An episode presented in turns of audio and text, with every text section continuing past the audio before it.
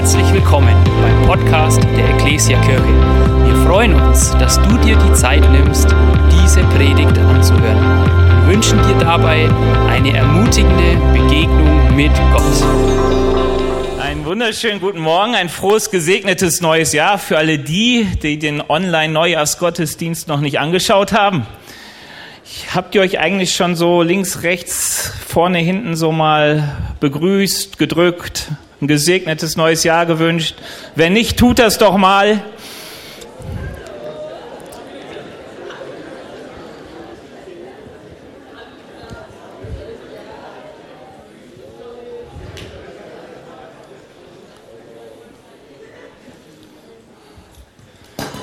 Ja. Lebenswert, ein Leben, das sich lohnt. Ein total spannendes Thema, weil ich weiß nicht, wann oder was für dich im Leben lohnenswert ist und was es nicht ist. Ich kann mich als Kind erinnern, da hatte ich Langweile. Kennt das noch jemand? So, Langweile bedeutete, irgendwie ist das Leben gerade langweilig. Irgendwie, ich brauche wieder neues Spielzeug oder keine Ahnung, was man dann so immer bestimmtes will, was man nicht bekam, damit das Leben nicht mehr langweilig ist. Und manchmal hat man ja so auch, vielleicht nennt man das, also ich habe das Gefühl, Langweile kenne ich im Moment in dem Sinne nicht.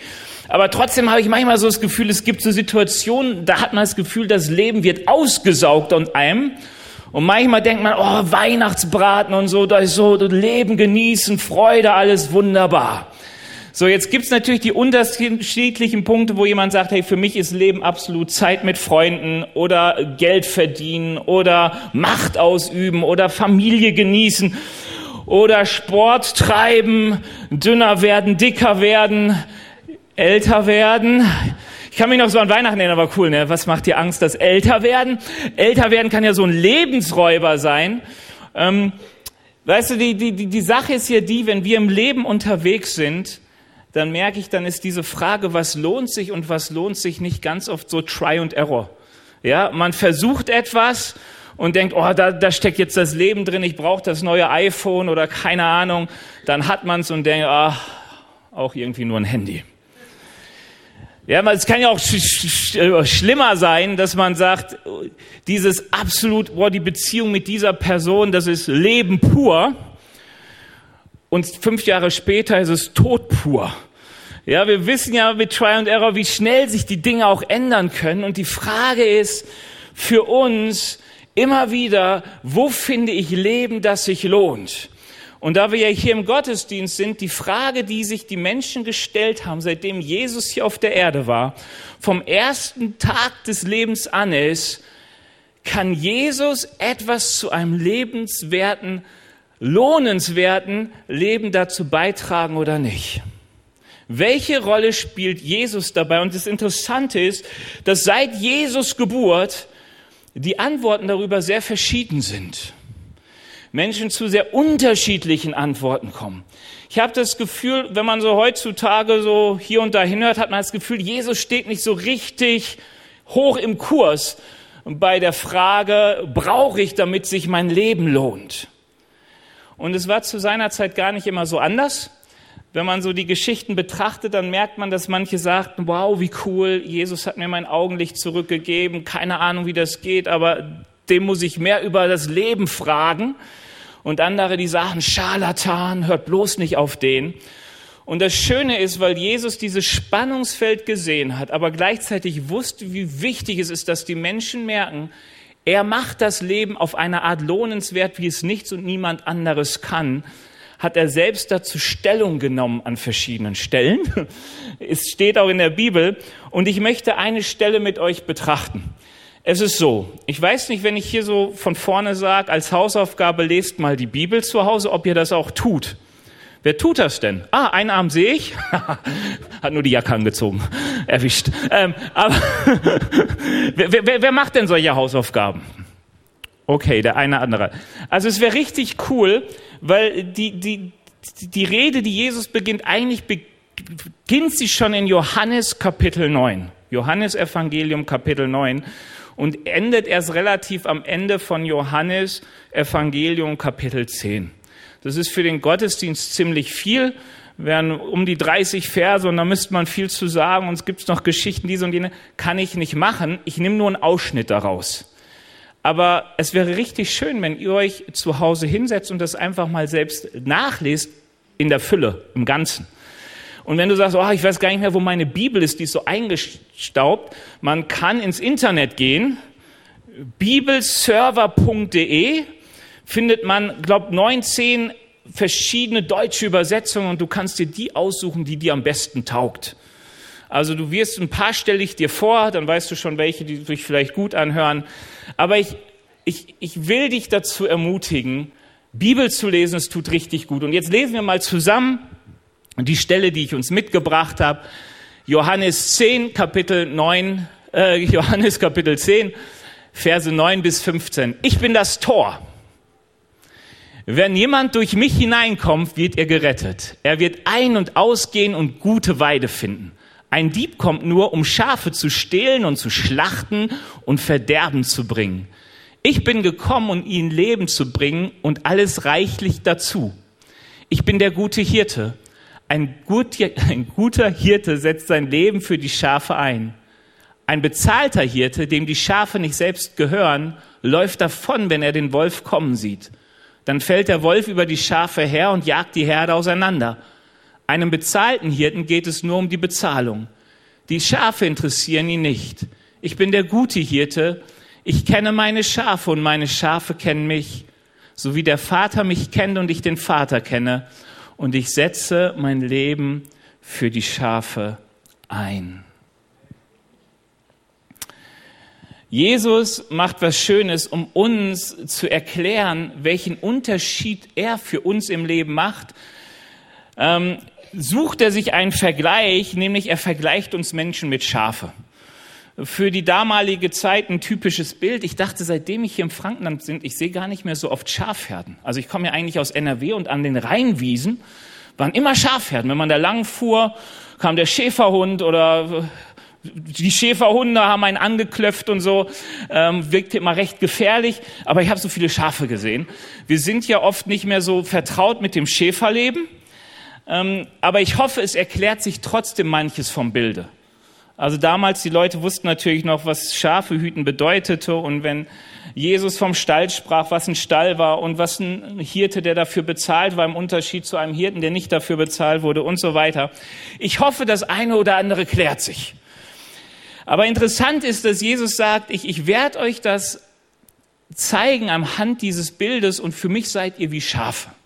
Ist ja ein schönes Tier, ein liebes Tier, hat auch so ein paar Schwächen, das Tier, auf die kommen wir, gehen wir ein oder äh, ist ergänzungswürdig. Und, und die, die, die Hauptfigur, die Jesus hier einnimmt, ist, ich bin der gute Hirte. Auch wenn der Text anfängt mit, ich bin das Tor. auch ein nettes Bild, kommen wir gleich noch zu. Aber an sich geht ganz, ganz viel in seiner Rede immer davon, ich bin der gute Hirte. Es gibt viele Schafe, aber ich bin der gute Hirte. Was zeichnet Jesus als guten Hirten aus? Was zeichnet ihn aus als der, der uns als seine Schafe Leben geben will?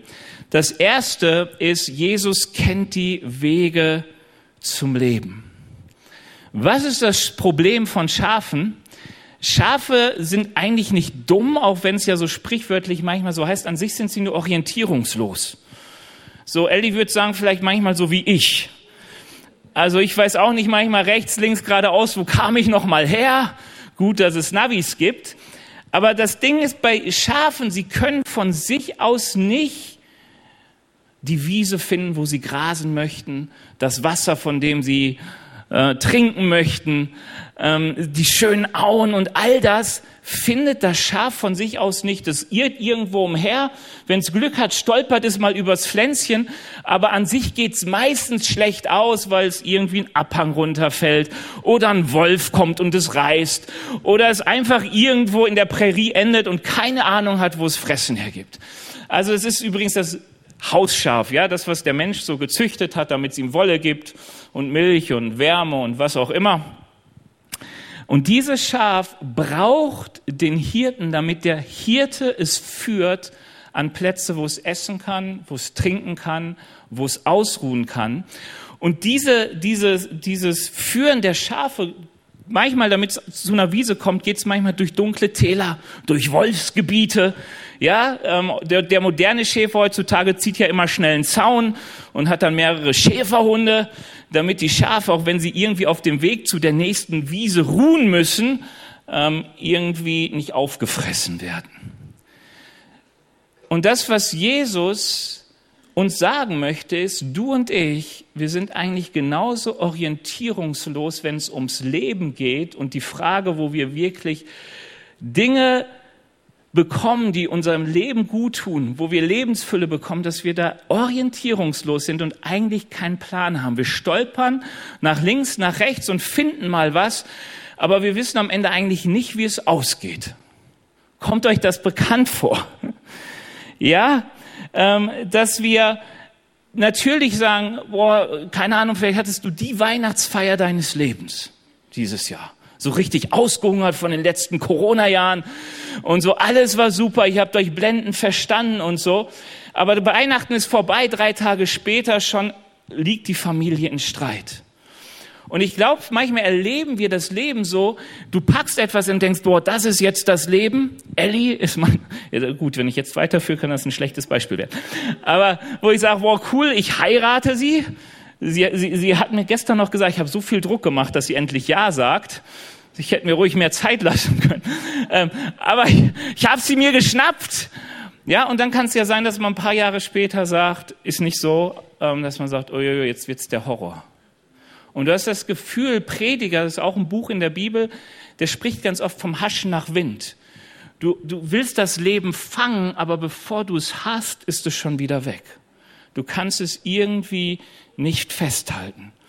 Und ich glaube, unser eigenes Leben, wenn man sich mit gewissen ehrlichen Augen mal betrachtet, aber auch so, wenn man unser Land ansieht und was so abgeht, ich glaube, wir bringen täglich den Beweis dafür, dass wir relativ orientierungslos unterwegs sind.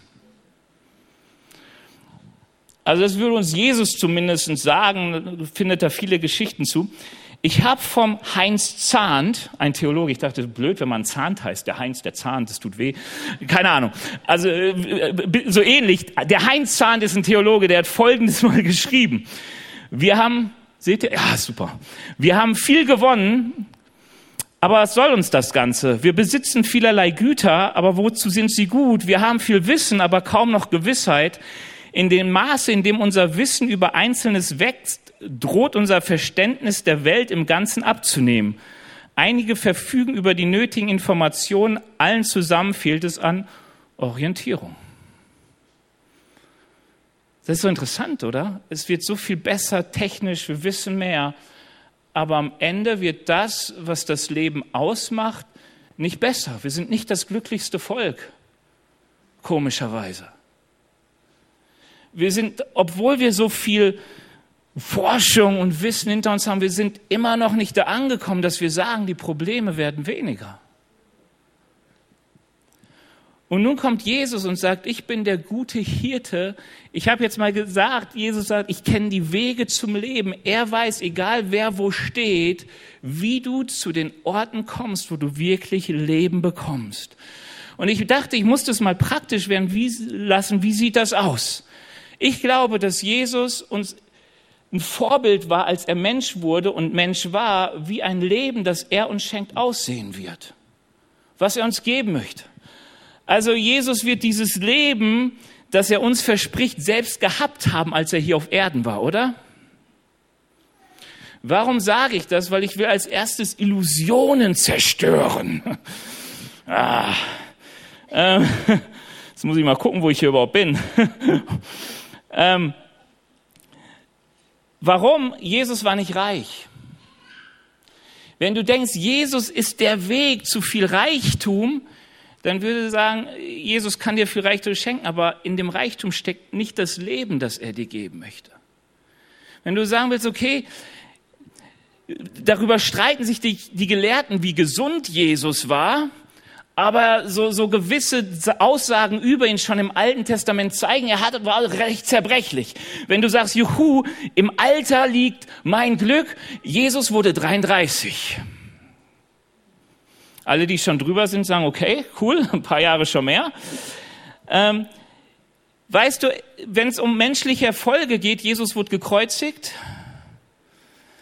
Wenn du sagst, hey, in Familie liegt mein Lebensglück, Jesus starb als Single.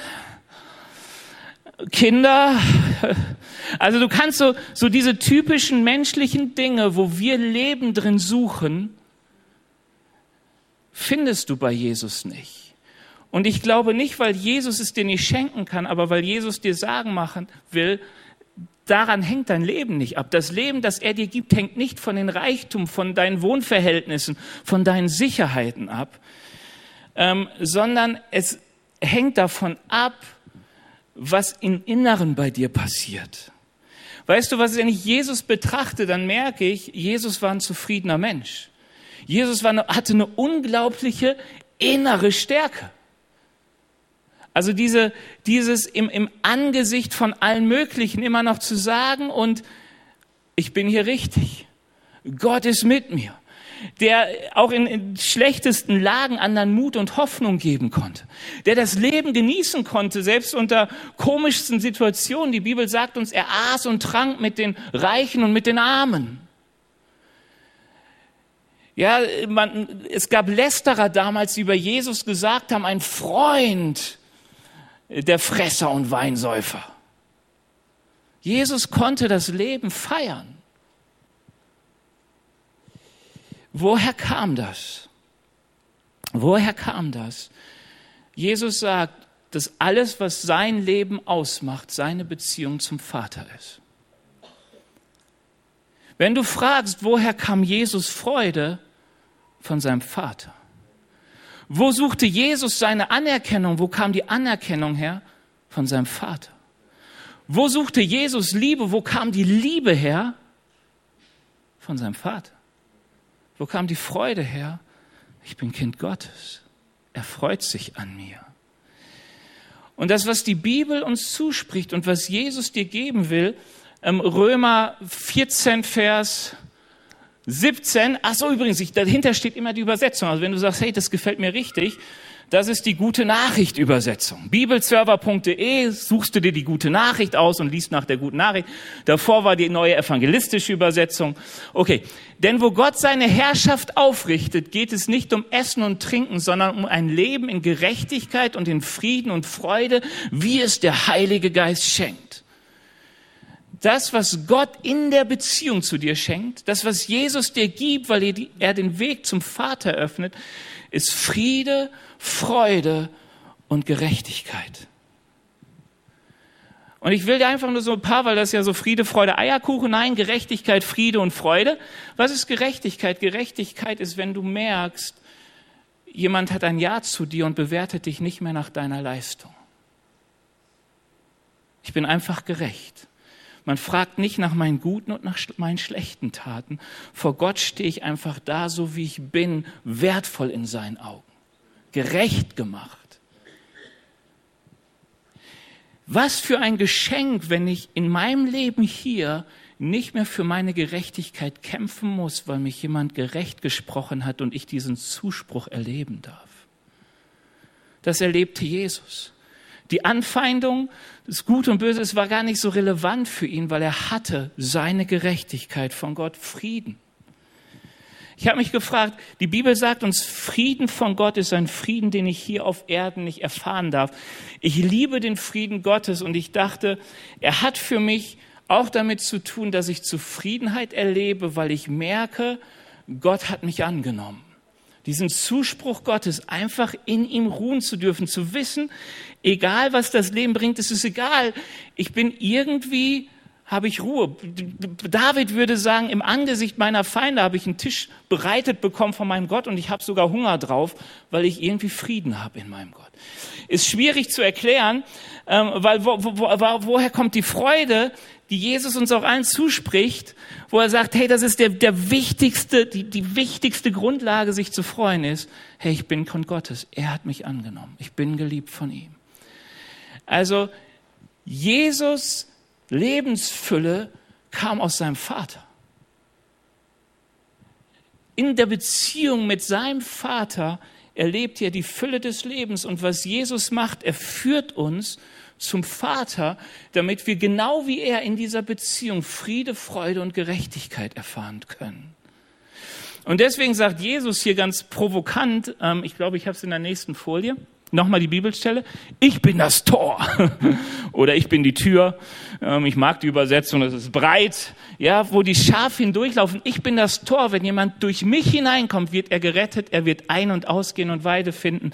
Und ich glaube, Jesus sagt hier was ganz Wichtiges. Wir Menschen sind so oft unterwegs, sehen etwas Äußeres, was wir irgendwie cool finden und denken, darin liegt das Leben kann weitreichend sein, kann manchmal ganz primitiv sein. Oh, neues Auto, schön, wenn ich das habe, dann freue ich mich wieder. Es mag tieferes sein, dass du sagst, wenn ich endlich Familie habe und Kinder habe, darin liegt mein Leben. Möglichst alt und gesund, darin liegt mein Leben.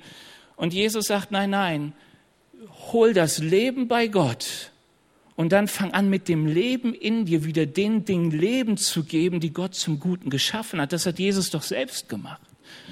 Jesus kam in eine kaputte Welt, er kam zu dir und mir. Ich glaube, wir sind kaputte Menschen. Das mag dich jetzt ein bisschen verärgern, wenn du humanistisch geprägt bist, aber ich glaube an kaputte Menschen. Und ich finde, die Zeitung ist ein täglicher Hinweis darauf, dass es so ist. Und wenn ich mich manchmal in den Spiegel betrachte und wie mein Tag so war, denke ich, so ganz gesund bin ich auch noch nicht. Ähm, also ich glaube, wir sind kaputte Menschen und die Bibel sagt uns, Jesus kommt in diese kaputte Welt die eigentlich manchmal kein Cent wert ist, wo man von oben drauf kommt. Und er kommt mit der Liebe des Vaters. Was er mitbringt, ist die Beziehung des Vaters, um dich und mich und diese Welt zu erneuern. Warum? Das Leben kommt von innen, vom Vater und er haucht den Dingen, die er zum Leben geschaffen hat, wieder neues Leben ein. Und er fängt mit dir an. Und wenn du dich manchmal fragst, wieso fällt es uns so schwer, das, dieses Leben zu behalten, weil du merkst, wenn das Leben nicht aus einer Quelle des Lebens kommt, vom Vater selbst, dann werden selbst den schönsten Sachen mit der Zeit immer wieder das Leben geraubt. Und oft sind wir nicht ganz unschuldig daran. Und ich möchte, möchte dir etwas sagen, wenn Jesus um dich wirbt. Das heißt, wenn er sagt, ich bin der gute Hirte, glaub mir, du findest in mir Lebensfülle, ein Leben, das du in dieser Fülle nirgendwo anders findest, dann redet er davon, dich in Beziehung zu bringen mit deinem Schöpfer, der das, wonach du strebst, in dein Herz hineingibt. Friede, Freude, Gerechtigkeit, das ist ein Ausdruck der Liebe Gottes, Liebe, Überleg mal, du kommst wirklich zur Ruhe vor diesen Dingen und bist nicht mehr getrieben, um das zu finden, dem anderen es recht zu machen, immer wieder den neuen Kick zu brauchen, um dich zu freuen, immer wieder irgendwie dabei zu sein, nach Anerkennung zu suchen, weil du sagst, mit dem bin ich unterwegs, es kommt von meinem Vater. Also Jesus spricht von einer realen, erlebbaren Beziehung, die einen Unterschied macht, die unser Leben prägen soll. Psalm 23, so bekannt, der Herr ist mein Hirte, mir wird nichts mangeln, er weidet mich auf einer grünen Aue, er führt mich zu frischem Wasser, er quickt meine Seele, er führet mich auf rechter Straße um seines Namens willen. Jesus will dein Leben prägen. Und wisst ihr, was ich liebe? In dieser Begegnung mit Gott dem Vater merke ich, darf ich zur Ruhe kommen, sodass das Leben mich nicht mehr treibt. Wir sind so oft Getriebene vom Leben und weil wir so getrieben sind, bleibt irgendwie das Leben außen vor. Immer weil wir denken, das fehlt der nächste Schritt und dann haben wir es. Und dann ist es wieder ein Haschen nach Wind. Und Jesus will so gerne das sagen, was wir in der letzten Predigtserie so oft gehört haben. Kommt zu mir. Denn mein Last ist leicht und mein Joch ist leicht. Bei mir werdet ihr Ruhe finden. Das stimmt nicht ganz so schön, aber ungefähr. Jesus möchte uns Ruhe geben. Damit komme ich zum zweiten und letzten Punkt.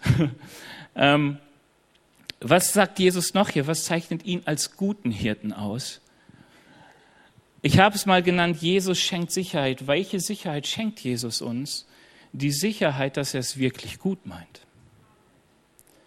Dass er von sich aus sagt, alles, was in meinem Sinn ist, ist das Beste für dich. Und es ist interessant, wie oft wir unterwegs sind als Menschen und an einen Gott glauben und denken, der uns irgendwie auspressen will, der uns knechten möchte, der uns bestrafen möchte, der nicht an uns interessiert ist und was weiß ich nicht. Aber was die Bibel sagt, ist, dass Jesus sagt, ich bin der gute Hirte, weil ich nur einen Gedanken habe, euer Bestes. Und Jesus sagt es damit, dass er sagt, ich bin der, der sein Leben für euch gibt. Und wenn du diese Erlösungsgeschichte anguckst, die wir ja schon zu Weihnachten vor ein paar Wochen näher betrachten können, dann merkst du, alles, was mit Jesus zusammenhängt, geht darum, uns in diese Berufung zu bringen, in die Gott uns eigentlich gesetzt hat, für die er uns geschaffen hat. Nämlich für ein lebenswertes Leben. Jesus kam, um uns zu dienen aber nicht in dem Weise zu dienen. Und also ich muss, ich betane das so oft, weil ich weiß, wie, wie viel Lügen hier in unserem Kopf schwirren. Er kam nicht, um uns zu dienen, damit du morgen dein neues Auto bekommst. Er bekam, kam nicht, um dir zu dienen, dir jeden Wunsch von den Augen abzulesen. Ich glaube, kein guter Papa und keine gute Mama wird das machen mit ihrem Kind. Immer das sagen, was das Kind will. Das arme Kind und die armen Eltern. Sondern er sagt, ich will das, was gut für euch ist. Ich sehe, was ihr wirklich braucht. Was ihr wirklich braucht, ist Beziehung zu meinem Vater und ein Leben, das von dieser Beziehung aus gelebt wird. Und dafür tut er etwas. Er nimmt das weg, was uns oft am meisten an Beziehung hindert, nämlich Schuld. Und das ist so das Interessante, wenn wir im Leben unterwegs sind, wir merken, es gibt so viele Lebensräuber, oder? Hast du schon gemerkt, die Bibel spricht an, in diesem Text Johannes 10 von den unterschiedlichsten Lebensräubern, also mal von Wölfen. Wölfe reißen einfach Schafe, weil sie Spaß daran haben, an Diebe und Räuber. Diebe und Räuber suchen die Nähe zu Schafen, um sie zu nehmen und zu verkaufen, zu schlachten, die Volle zu nehmen, was auch immer. Auf jeden Fall brauchen sie die Schafe, um sich selbst zu bereichern. Und dann spricht er hier im Text noch vom Mietling oder vom bezahlten Hirten. Der bezahlte Hirte ist eigentlich kein Böser. Das sind, wer ist hier in, diesem, in, in dieser Halle? Arbeitnehmer. Ja, ich auch. Also Arbeitnehmer bedeutet ja, ich tue etwas für jemanden anders, aber dafür möchte ich Geld. Oder? Vom Prinzip her, du hast Bohnen, willst die verkaufen, kein Problem, ich kann die verkaufen, aber ich hätte gerne 90 Prozent ab. Wie im echten Leben. Okay, so. Und an sich, das war ein Mietling. Der Hirt hatte viele Schafe und da war einer und sagte, hey, ich passe auf die Schafe auf, ich gehe mit denen an die Auen und ans frische Wasser und so, aber ich möchte Geld dafür. Der Punkt war, dass, das kennt ihr vielleicht auch, es gibt oft in der Art und Weise, wie man arbeitet, einen Unterschied zwischen Arbeitgeber und Arbeitnehmer. Je nachdem, in welchem Betrieb man ist. Aber ich merke in kleinen Betrieben, du merkst oft, wer, wer von dem Betrieb wirklich lebt und weiß, da steckt mein Leben drin und wer nur bezahlt wird. Und das ist das Beispiel, was Jesus in dem Text bringt. Er sagt, wenn die Gefahr für die Schafe so groß wird, dass der Hirte selbst in Gefahr steht zu sterben, dann haut der, der da bezahlt wird für die Arbeit, ab. Er ist nicht bereit, alles einzusetzen. Jesus sagt aber, ich bin bereit, alles einzusetzen. Ich garantiere mit meinem Namen, ich gehe nicht. Und mir ist etwas aufgefallen. Ich glaube, wenn wir dieses Beispiel angucken oder mal über Schafe und Mietlinge, also diese bezahlten Hirten und Wölfe, dann sehen wir oft das Leben als Schaf, das irgendwie beraubt wurde weiß nicht, wie es dir geht, aber oh, die haben mir Böses getan, das ist mir passiert. Herr, warum ist dieses nicht und jenes nicht? Wir hoffen ja mal so, Gott beschenkt uns mit allem Möglichen. Ich dachte, aber ich merke, ich bin oft ein Mietling. Wisst ihr, was ich meine? Ich merke, ich bin öfters jemand, der anderen das Leben raubt. Weil ich merke, am Ende nehme ich mich oft wichtiger als den anderen. Ich gehe mal wieder zu meiner hübschen Frau die ich ja geheiratet habe und sie mich und die ich liebe von Herzen und der ich wunderschöne Dinge versprochen habe am Altar und die ich auch wirklich tun möchte. Aber ich merke, manchmal bin ich mir nicht immer sicher, liebe ich sie ihretwegen oder liebe ich sie meinetwegen. Aber es gibt manchmal so Konflikte in unserer Beziehung, wo ich das Gefühl habe, dass meinetwegen ist größer als das ihretwegen. Versteht ihr, worauf ich hinaus will? Ich will darauf hinaus, dass öfters Leben in unserer Beziehung flöten geht, weil ich mehr an mich denke als an sie. Weil ich sie wohl liebe, aber ganz viel auch mit der Liebe damit zu tun hat, dass ich sie einfach schön finde und dass ich ihre Nähe liebe und dass ich die Gemeinschaft mit ihr liebe. Und wenn sie komisch ist und ich sie nicht mehr liebe, dann liebe ich sie halt irgendwie nicht, wie sie ist. Und da ist Gott anders. Das ist, was Jesus sagt. Er sagt, ich sehe nicht mehr die Schuld, ich sehe nicht mehr das Versagen. Weil das, was uns doch vom Leben abhält und von den Beziehungen, die wir haben, oder da, wo Lebensräuber so oft so viel hat mit Schuld zu tun.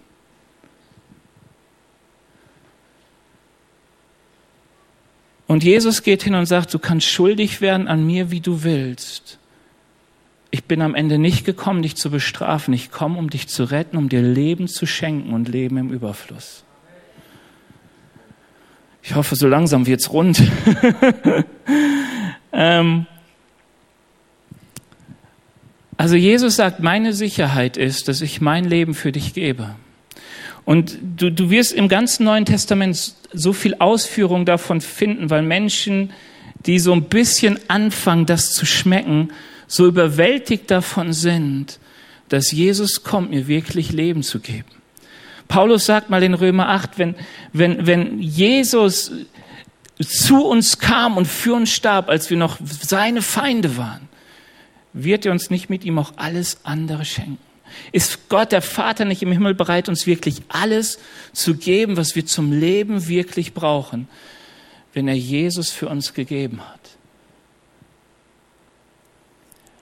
Und die Frage, die Jesus stellt, sein Zuhörern in Johannes 10 ist am Ende, wem vertraut ihr? Weil das Überleben eines Schafes hing davon ab, ob es dem Hirten vertraut oder nicht. Und wer, wer, dieses ganze Kapitel 10 liest und 9, der wird merken, Jesus redet von unterschiedlichen Schafen. Schafen, die in falschen Hirten vertrauen. Schafe, die seine Stimme gar nicht kennen. So, und das ist so interessant, dass Schafe Tiere sind, die es lernen, dem Hirten zu vertrauen und ihm einfach folgen, weil er sie ruft. Und die Frage, die Jesus dir stellt, vertraust du darauf, dass Jesus Leben hat in einer Fülle, das niemand anders bieten kann?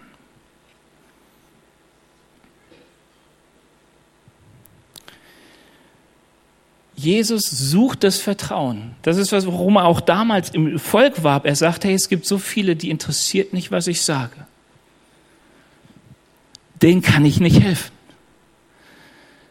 Aber er warb darum, dass Menschen ihm ihr Ohr leiten und sagten, ich will darauf hören, ich will glauben und folgen. Hey, das ist doch das Interessante bei Schafen. Ähm, es kann ja sein, dass dein Stall, ich keine Ahnung wo ist, aber um an die, an die, an die schönen Auen zu kommen, du durch so ein richtiges Wolfsrudelgebiet musst. Durch einen finsteren, bösen Wald mit lauter Wölfen. So als Schaf hast du doch keine Ahnung, wo der Hirte mit dir hin will. Du erlebst plötzlich diesen Wald, die Dunkelheit, das Wolfsgeheule, so. Und wer das mal, es gibt YouTube-Videos davon, wie so sich Wölfe einer Schafsherde nähern. Uiui. Es gibt auch welche, wo der Wolf durchkommt. ähm, und da merkst du, ich, ich, wie, wie fühlt sich ein Schaf? Hat ja keine Ahnung. Man geht davon aus, ein Schaf fühlt sich eigentlich gar nicht so schlecht. Warum lachst du, Schatz? Ich bin jetzt ganz irritiert. Okay, ich, ich liebe sie. Ähm, ich, ich, weißt du, worauf macht sein Schaf all seine Sicherheit alles abhängig? Alles vom Hirten. Es hängt alles am Vertrauen an den Hirten. Ich glaube seinem Wort, ich bleibe in seiner Nähe. Und dann führt dich der Hirte an die Auen und dann darfst du an den Auen wirklich Leben genießen. Und ich glaube, dass Gott uns hineinruft, dass Jesus uns hineinruft in eine Beziehung mit ihm. Wir gehen auch mal in den Bibeltext. Oh, wir sind schon eigentlich bei Punkt drei. Ich bin ein paar Sachen, ich habe ein paar Sachen übersprungen. Ähm, die Schafe, ich bin der gute Hirte, ich kenne meine Schafe und meine Schafe kennen mich. So wie der Vater mich kennt und ich den Vater kenne. Und ich setze mein Leben ein für die Schafe. Wovon redet Jesus hier? Jesus redet hier von Vertrauen, von Beziehung, von Mensch und Gott, die sich kennen. Sie kennen meine Stimme, sie hören mich, ich kenne ihre Stimme, wir leben in Beziehung. Und ich habe etwas festgestellt, man kann ja niemanden zwingen zu Beziehung, oder? Ich weiß nicht, ob ihr schon mal sowas Verbotenes getan habt, um Menschen zu verkuppeln. Du kannst Menschen nicht zu ihrem Glück zwingen. Vielleicht auch zu ihrem Pech. Man weiß ja nie, was rauskommt. Aber du kannst, du kannst nicht, dich nicht, du kannst nicht für jemand anders Beziehung leben. Du kannst Beziehung nicht erzwingen. Du kannst nur sagen, ich versuche mal Vermittler zu sein. Und wofür ich heute werben möchte, ist, dass wir sagen, lass uns Schafe sein, die es lieben, in der Nähe ihres Hirten zu sein, in der Nähe des guten Hirten zu sein, der dir verspricht, alles wird zum Guten dienen, denen, die mir, mich lieben.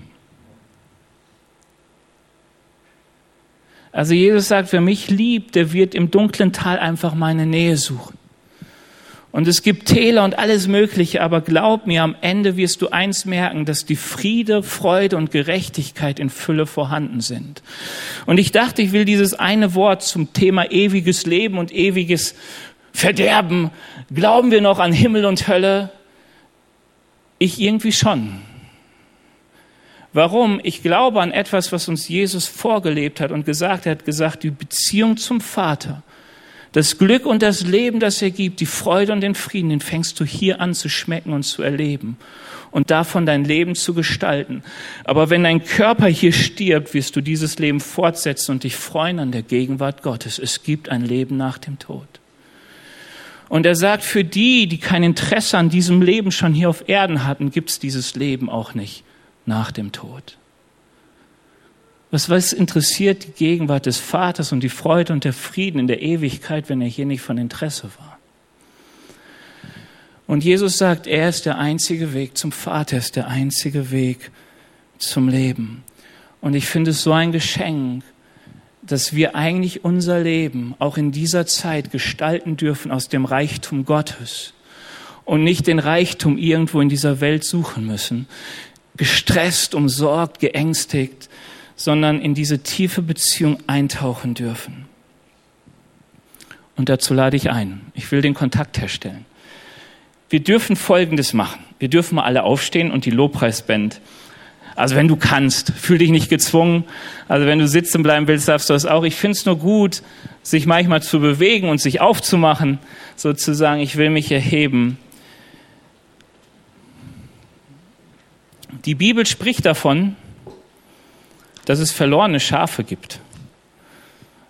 Es, es, es ist so ein eindrückliches Beispiel, das viele Menschen kennen, selbst welche, die nicht so tief im Glauben sind, dass der Hirte die 99 Schafe in einen Stall sperrt, sperrt um das eine verlorene zu suchen. Und vielleicht fühlst du dich heute mehr wie so ein verlorenes Schaf. Er sagt, ich bin im Leben unterwegs, ich habe Gutes und Schlechtes erlebt, aber ich habe keinen Frieden in meinem Innern. Wenn Gott von Jesus, von diesem Frieden spricht, der er bei seinem Vater hat, der ihn durch sein Leben getragen hat, dann merke ich das nicht. Oder vielleicht bist du hier und sagst, es war schon lange her. Ich kann mich noch erinnern, es gab mal eine Zeit, da habe ich das Rufen Gottes gehört. Ich habe Ja gesagt. Ich hatte so viel Frieden und Freude in meinem Leben.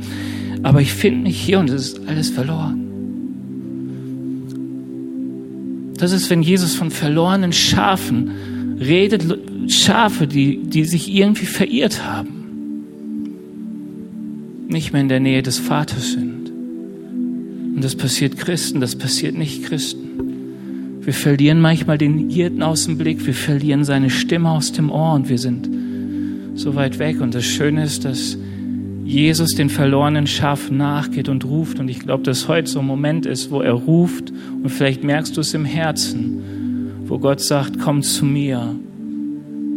Ich will dich heute ganz neu beschenken mit meinem Frieden, mit meiner Freude, mit meiner Gerechtigkeit. Komm her zu mir und sag mir, dass es mir leid tut, meine eigenen Wege gegangen zu sein. Ich will wieder dir nachfolgen, auf deine Stimme hören, will wieder scharf in deiner Herde sein. Oder will überhaupt mal scharf in deiner Herde sein. Vielleicht bist du auch ein dankbares Schaf heute hier und sagst, hey, ich, ich, ich erlebe diesen Frieden und diese Freude, die Gerechtigkeit, die in Christus habe. Ich liebe es, mit ihm unterwegs zu sein. Ich will ihm einfach Danke sagen. Vielleicht bist du auch das letzte, so mein eigenes Bild, das abgehängte Schaf, das als alle aus dem Stall liefen, um auf die grüne Aue zu kommen, irgendwie verschlafen hat.